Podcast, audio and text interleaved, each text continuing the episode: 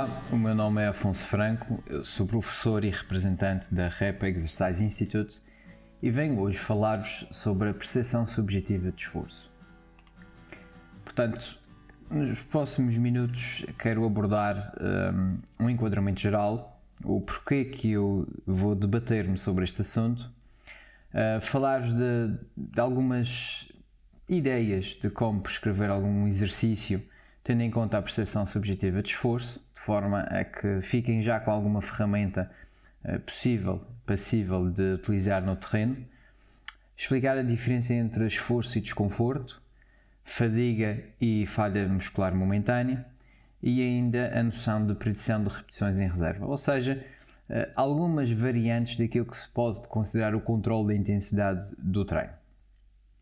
Então, esta necessidade surgiu desde algum tempo, eh, estes últimos anos, que tenho vindo a desenvolver um trabalho relacionado com doenças e onde muita gente me questiona eh, sobre a dificuldade que têm eh, e como é que eu os posso ajudar nesse sentido de criar um método de forma a conseguir controlar que intensidade de exercício estão a colocar naquele organismo.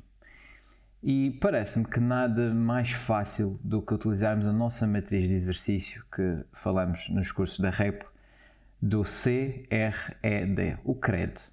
Isto sendo mais simplista, esta, esta matriz, entretanto, evoluiu para um contexto um bocadinho mais complexo, mas no módulo inicial uh, do REP Elements, nós falamos do CRED, sendo que as primeiras duas letras uh, são o C e o R, C corresponde ao corpo, o R à resistência.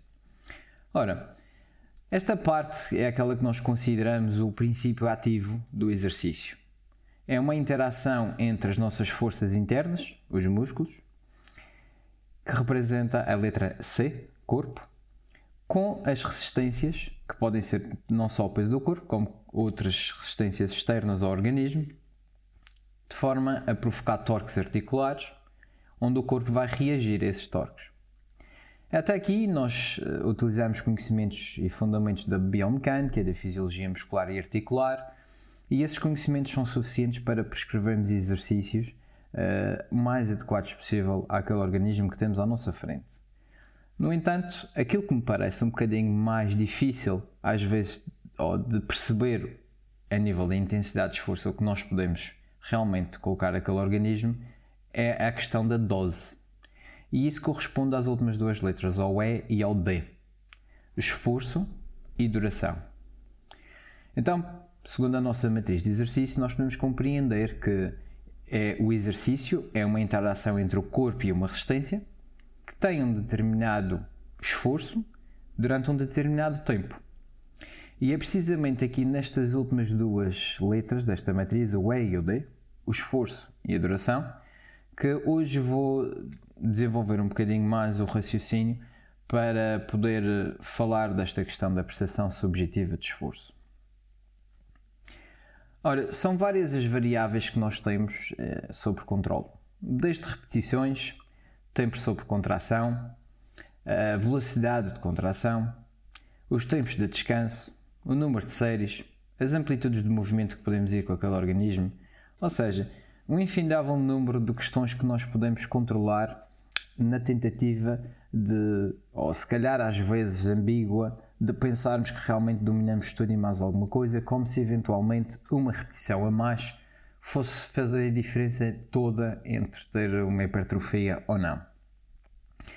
E parece-me que estas variáveis, durante algum tempo, muito fruto das orientações que tivemos de instituições internacionais uh, autoridades do fitness que nos deram guidelines e fez com que os personal trainers se fechassem nesse mundo de guidelines como uma espécie de proteção. O problema é que isto tirou-nos a capacidade de raciocínio, uh, dado que não é necessário, não é só aplicar aquelas guidelines, e de certa forma acho que desvirtuou-nos em parte daquilo que é realmente o verdadeiro sentido de ser personal trainer. Então, uh, aqui parece-me que esta questão de repetições, tempo de descanso, velocidade de contração, séries, amplitude de movimento, A dúvida que depois subsiste é como é que estas variáveis todas vão combinar umas com as outras e que intensidade de exercício físico eu estou a induzir naquela pessoa. Então é aqui que surge grande parte das dificuldades dos personal trainers, pelo menos aqueles que me vão chegando algumas questões relativamente a, por exemplo, o que fazer com pessoas com cancro, fibromialgia, entre outras. Uh, e a minha resposta é frequentemente a mesma: eu não tenho um número mágico para saber quantas séries ou quantas repetições se deve fazer. Porque isso depende, como é óbvio, das pessoas que estão à nossa frente, depende dos graus de fadiga muscular que a pessoa tem, pode ser diferente de um dia para o outro, da disponibilidade neuromuscular articular que as pessoas variam de dia para dia, um, o grau de fadiga neural que a pessoa possa ter, o próprio estado emocional que a pessoa tem, uh, o próprio planeamento, qual é o objetivo, portanto, uma vez mais, não só as variáveis de treino são muitas, como os contextos são imensos. De forma que é muito difícil uh, estar a dar aqui números e guidelines, ou até, se calhar até diria que se calhar não é difícil, se calhar esse até é o caminho mais fácil. O problema é que pode não ser o caminho mais adequado e corremos o risco de estar a pensar que estamos a fazer bem alguma coisa, quando na verdade podemos estar a induzir ainda mais, por exemplo, inflamação, inflamação sistémica naquele organismo. Então é aqui que eu, nesta, nesta vertente do esforço e da duração, nós temos várias formas de controlar a intensidade, como eu falei. Uh, podemos ir a métodos mais tradicionais, desde lactato, VO2 máximo, frequências cardíacas, uh, mas depois nós debatemos com aquela que é a nossa realidade de mercado, onde nós temos métodos diretos de avaliação, que normalmente está associado a, a, custos mais elevados, está associado a uma logística diferente, é preciso ter máquinas para isso, é preciso ter um espaço preparado para isso.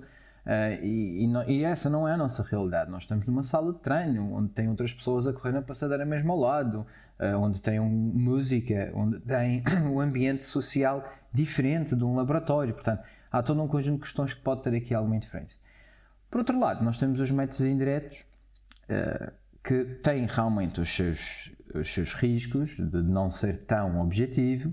Uh, no entanto, parece-me a mim que é tentar, o caminho será tentar tornar esses métodos um bocadinho mais um, ehm, eficazes possível uh, dentro daquela variabilidade que nós já sabemos que terão. Neste contexto, um, cresce, prefiro acrescentar aqui também que a frequência cardíaca é frequentemente um caminho uh, utilizado. no entanto, segundo a literatura, no contexto de aulas de grupo, treino aeróbio, portanto, tudo o que seja modalidades ciclas, desde pedalar, uh, desde correr, nadar, esse tipo de modalidades, a frequência cardíaca uh, normalmente é um bom indicador ou mais próximo possível daquilo que nós estamos a fazer a nível de intensidade. No entanto, no treino de força isso já não acontece desta maneira, porque o efeito na frequência cardíaca é um bocadinho tardio. Normalmente até acontece já depois da série ter acabado. Logo, no treino de força, eh, fruto das circunstâncias, começou-se a utilizar mais a percentagem eh, de uma repetição máxima. Portanto, o conceito de 1 RM e depois trabalhar em função de uma percentagem relacionada com isso. E Aqui a questão é que, se nós formos a ver, o que existe é uma grande variabilidade interindividual e intraindividual neste método. Ou seja, embora os métodos sejam patenteados, existem vários tipos de métodos de, de calcular repetições máximas, o problema é que depois existe uma grande variabilidade não só dentro de cada pessoa, como entre pessoas diferentes em relação às suas sensações de esforço para aquela percentagem. Além disso, o número de repetições uh, é bastante diferente. Uh, se nós formos comparar a quantidade de massa muscular envolvida, portanto, tendencialmente, quando são movimentos mais pluriarticulares, onde existe mais massa muscular envolvida ao mesmo tempo, uh, tende depois a, a, este método de cair um pouco uh, em alguma ambiguidade. Então, uh, parece-me que a percepção subjetiva de esforço poderá ser aqui um caminho para nós termos uma ferramenta mais fácil de ser utilizada no mercado. Ou seja, na nossa realidade dentro do ginásio, eh, a percepção, subjetiva de esforço tem alguns uh, pré-requisitos, não é? É preciso que o aluno saiba realmente utilizá-lo e é sobre isso que nós vamos falar. Então, se nós formos a ver as vantagens deste método, é, é claramente é, é, de fácil uso, portanto, nós estamos a falar de uma coisa que vamos pedir ao, ao aluno para aprender e para depois utilizar, não só quando nós lá estamos, como também quando não estamos.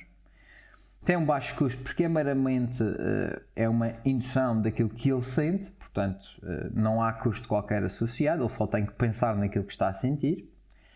Uh, e pode ser utilizado durante o treino, durante em PT, como, fora de, como depois, quando a pessoa estiver em autonomia. Agora, claro, tem desvantagens. É indireto, não é? É subjetivo, é, depende daquilo que a pessoa sente e daquilo que reporta sentir. E requer algum conhecimento prévio, ou seja, quanto mais familiarizado o aluno estiver com este método, mais eficaz ele pode se tornar. No entanto, aqui apraz-me lembrar que, já que temos vantagens e desvantagens, e como diria uh, Spinoza, caute, ou seja, vamos ter aqui alguma cautela relativamente à utilização deste método.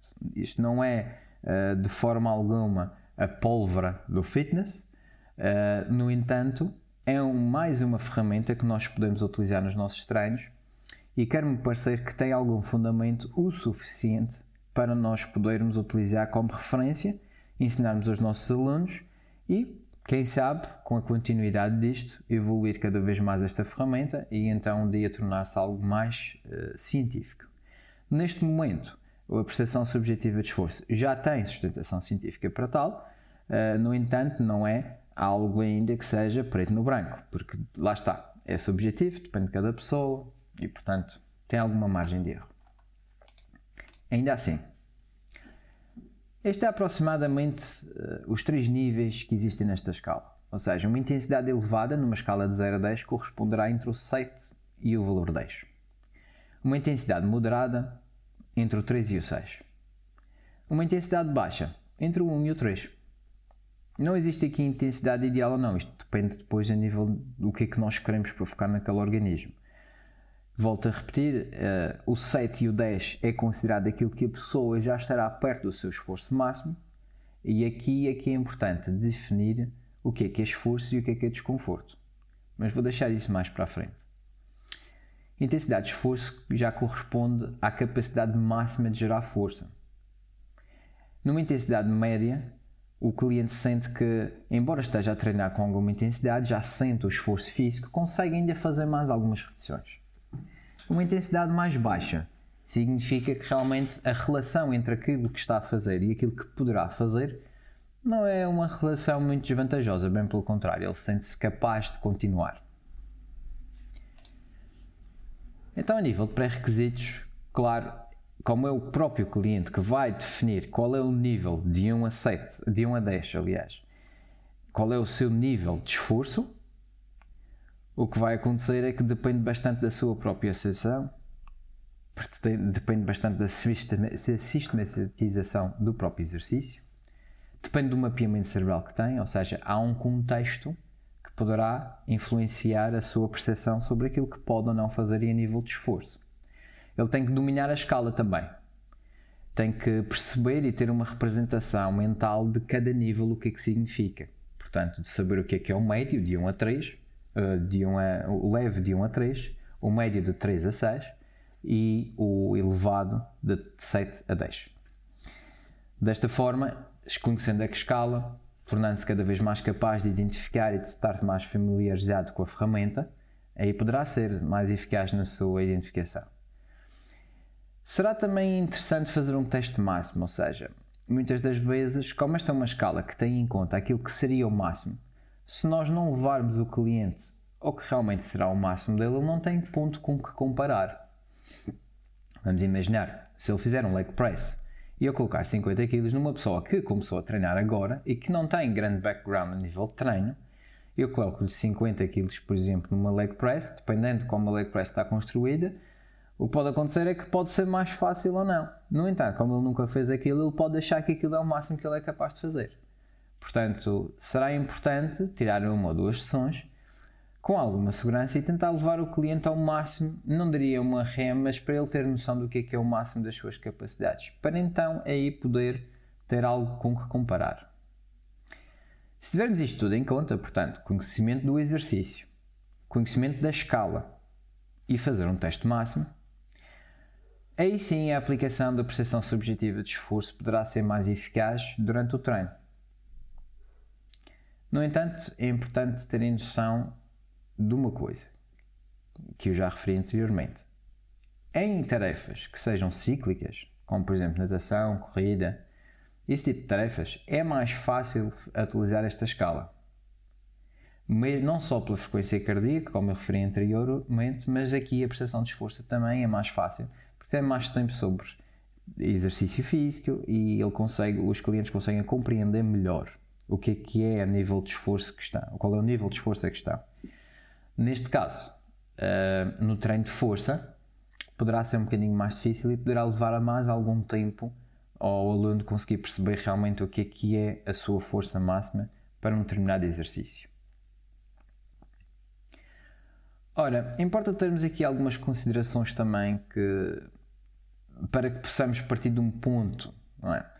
Portanto, quanto mais massa muscular envolvida, quanto mais repetições executadas, a prestação de esforço sobre o exercício também torna-se cada vez mais preponderante. Ou seja, se eu tiver muita massa muscular envolvida e o número de repetições executadas, a relação entre isso, o que pode acontecer é que quanto mais massa muscular envolvida eu tenho, mais repetições eu consigo realizar. Porque tem essa força toda distribuída por mais grupos musculares.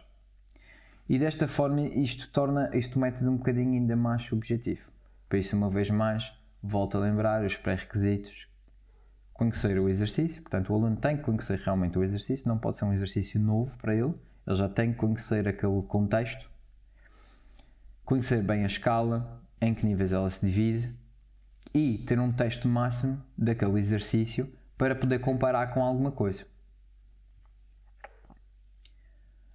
Então, até aqui nós falamos em percepção subjetiva de esforço, no entanto, há um conceito que é muito, muitas vezes confundido, que é a diferença entre esforço e desconforto. E vou explicar aqui o quão, não diria antagónicas, mas diferentes elas são. Então, o esforço depende bastante de fatores eh, centrais. Estamos a falar de dependência de córtex, estamos a falar de cérebro, estamos a falar de medulo, quer dizer, tudo o que seja central é aquilo que vai afetar mais o esforço.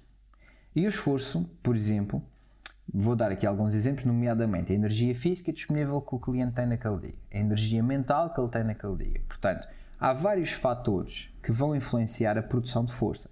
E o esforço está muito relacionado com a força máxima daquele movimento, para aquele movimento. O desconforto já não é bem assim. O desconforto já depende bastante de fatores periféricos, ou seja, sensoriais, aquilo que ele realmente sente no músculo. Estamos a falar das sensações desagradáveis, por exemplo, da acumulação do ácido lático, estamos a falar da acidose metabólica, portanto, todas aquelas sensações desagradáveis que já estão dentro do músculo. Desta forma, já podemos começar a compreender que realmente o esforço está mais relacionado com a força, a capacidade de fazer o movimento. O desconforto já é a consequência disso ao longo do, do tempo em que a fadiga aumenta. Então é preciso saber ensinar o aluno qual é a diferença disto, porque caso contrário, vamos imaginar que o aluno, por exemplo, até estamos a trabalhar força máxima, estamos a tentar aumentar os níveis de força daquele aluno e estamos a trabalhar com cargas elevadas. Nós queremos que ele esteja num esforço alto. Mas se ele estiver constantemente em desconforto, se calhar a acidose metabólica que ele vai acumular ao longo das séries vai prevenir de conseguir chegar ao esforço máximo nas séries que vêm a seguir. Então, se calhar, é, é de evitar neste momento.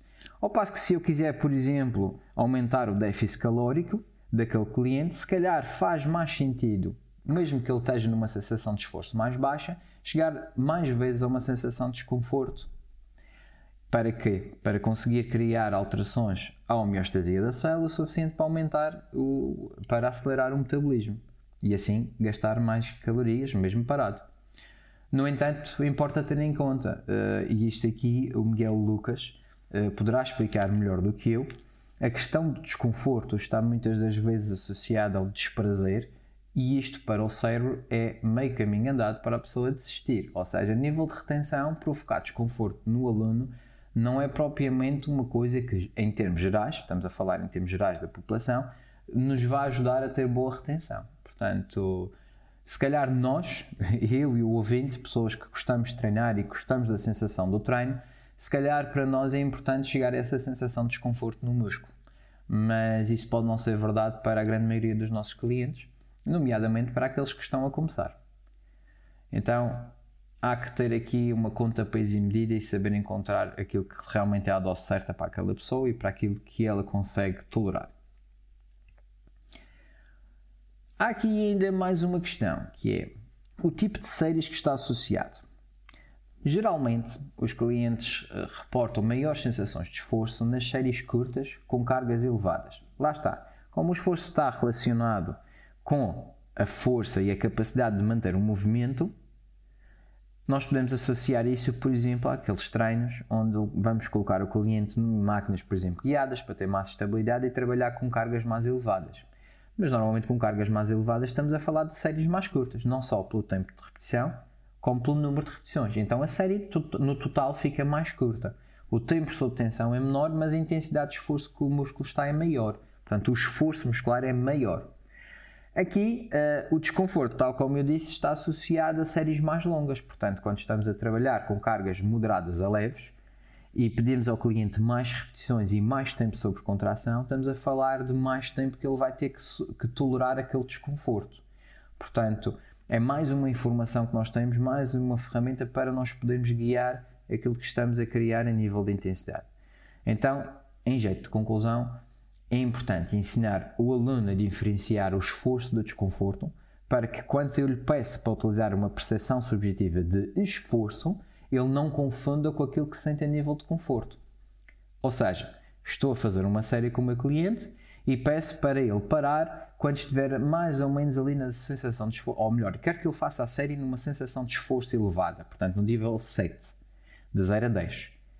No entanto, se ele começar a sentir que o músculo está a arder e ele confundir isso com esforço, ele vai acabar a série mais cedo do que seria necessário, quando na verdade ele até consegue. Ou ao contrário, esse nível de desconforto, se tiver a começar muito cedo, vai preveni-lo de chegar às sensações de esforço mais altas. Portanto, importa saber diferenciar, importa que o aluno saiba diferenciar o que é o esforço e o que é o desconforto. Termos sempre em conta que quanto mais carga utilizamos, e menor tempo sobre tensão estiver, o cliente provavelmente vai reportar mais esforço e menos desconforto. Por exemplo, esta abordagem poderá ser o ideal mesmo para uma pessoa que está a começar. E quando eu falo em termos de esforço, lembrem-se que isto é em relação àquilo que ele é capaz de fazer. Ou seja, mesmo que seja um aluno que era sedentário e que ainda está a começar, para ele 5 kg num determinado exercício poderá perfeitamente ser uma sensação de esforço alta. Desde que seja adaptada à sua estrutura, não há qualquer problema de ele estar a fazer aquilo. Tendo em conta que, mesmo que ele faça uma série mais curta, não há problema, ele vai ter uma sensação de desconforto mais baixa, ou até nem sendo grande desconforto, só sente realmente que está a fazer trabalho de força, e a nível de retenção, segundo os estudos da área de psicologia que conhecemos, é melhor porque não está associado a uma sensação de desprazer. Por outro lado, quanto menos carga utilizamos e mais tempo sob tensão, os clientes podem até reportar menos esforço, mas vão reportar mais desconforto. E é aqui que podem realmente estar a trabalhar com menos intensidade daquilo que podem, porque o desconforto é maior. Então é importante que eles saibam discernir o que é uma coisa e o que é outra, o que é esforço e o que é desconforto. Mas agora aqui repare num pormenor. Se com mais carga e menos tempo sob tensão, eu tenho mais esforço e menos desconforto, possivelmente o fator aqui que aumenta o desconforto é o tempo sob tensão. O tempo sob tensão parece ser realmente o promotor do desconforto durante as séries.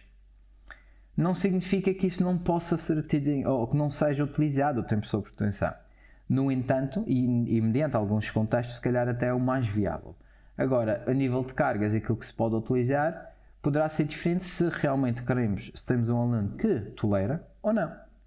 Até mesmo uh, o nível de stress, uh, a ansiedade que o aluno possa ter ou não, poderá definir se eu quero provocar esse desconforto ou não naquele cliente. Outro contexto que é importante diferenciar: fadiga e falha muscular momentânea.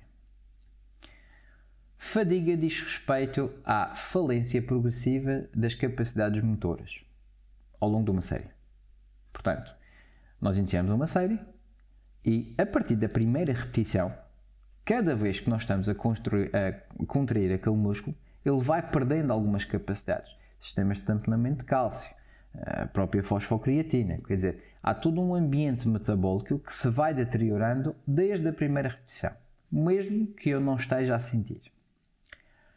Já a falha muscular momentânea diz respeito à interrupção da ação motora por acumulação da fadiga, mesmo que haja intenção. Ou seja, é realmente aquele mítico não dá mais.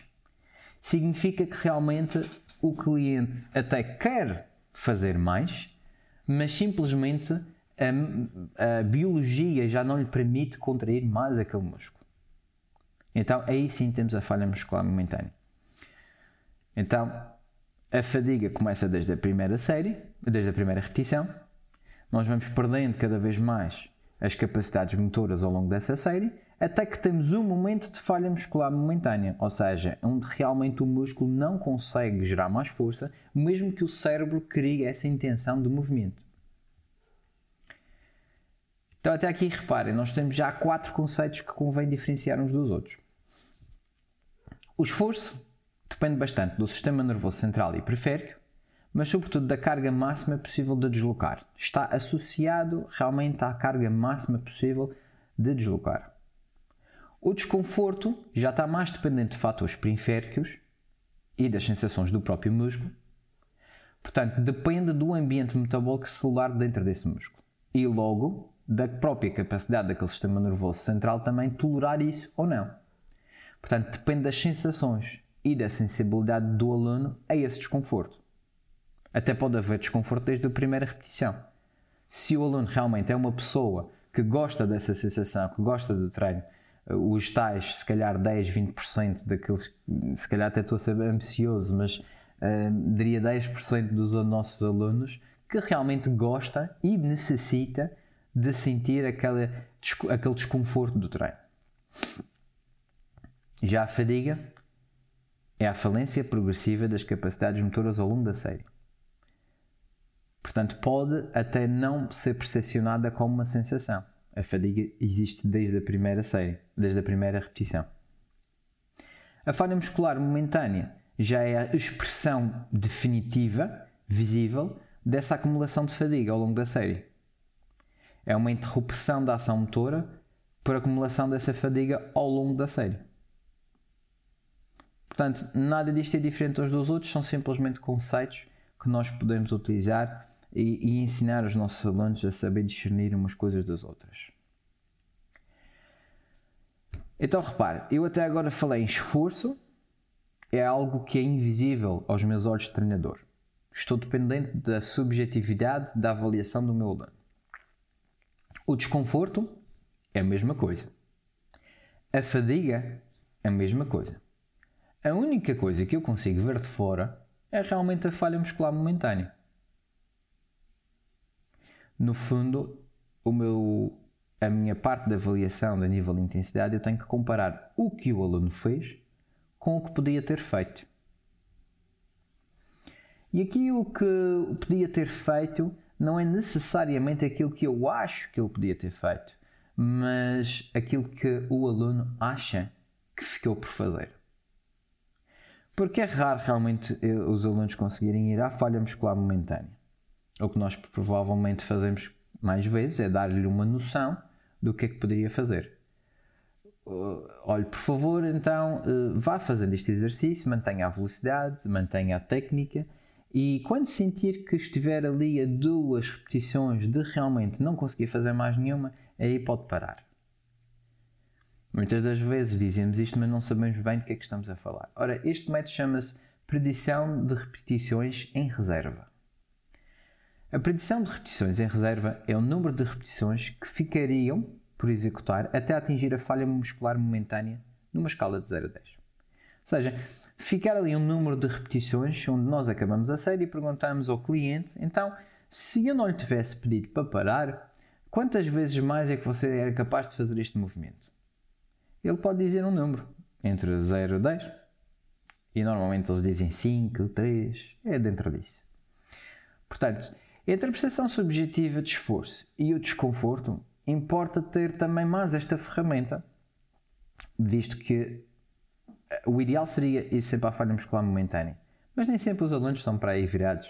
Uh, e nós não sabemos se realmente ele chega. Porquê? Porque o desconforto a dado momento é tanto que um aluno, ou quase todos os alunos que nós temos, como não são assim tão tolerantes a esse desconforto, acabam por terminar a série bem abaixo ou bem longe da sua falha muscular momentânea.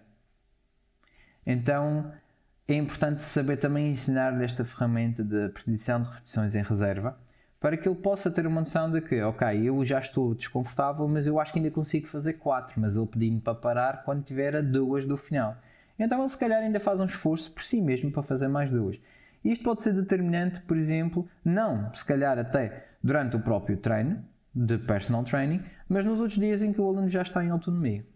Para termos a certeza que ele vai cada vez mais perto daquilo que realmente conseguia fazer. Aqui posso dar-vos algumas recomendações. Acho que é importante promover a utilização da predição de repetições em reserva com regularidade. Ou seja, que seja algo que nós, para que o aluno possa utilizar em autonomia, que nós realmente seja uma ferramenta que nós utilizamos no nosso treino, para que ele aprenda e tenha tempo de aplicar aquela ferramenta. Para aprender a melhorar a sua precisão durante a utilização. Outra questão que eu considero importante é perguntar apenas no final da série. Portanto, durante a série só irá confundir o aluno entre o que é desconforto e o que é prestação subjetiva de esforço, porque naquele momento ele realmente está a sentir o desconforto do músculo. Agora, se eu lhe perguntar após a série terminar, ele já tem algum tempo de recuperação daquela sensação de desconforto e aí poderá mais facilmente dizer a quantas repetições ficou da sua falha muscular.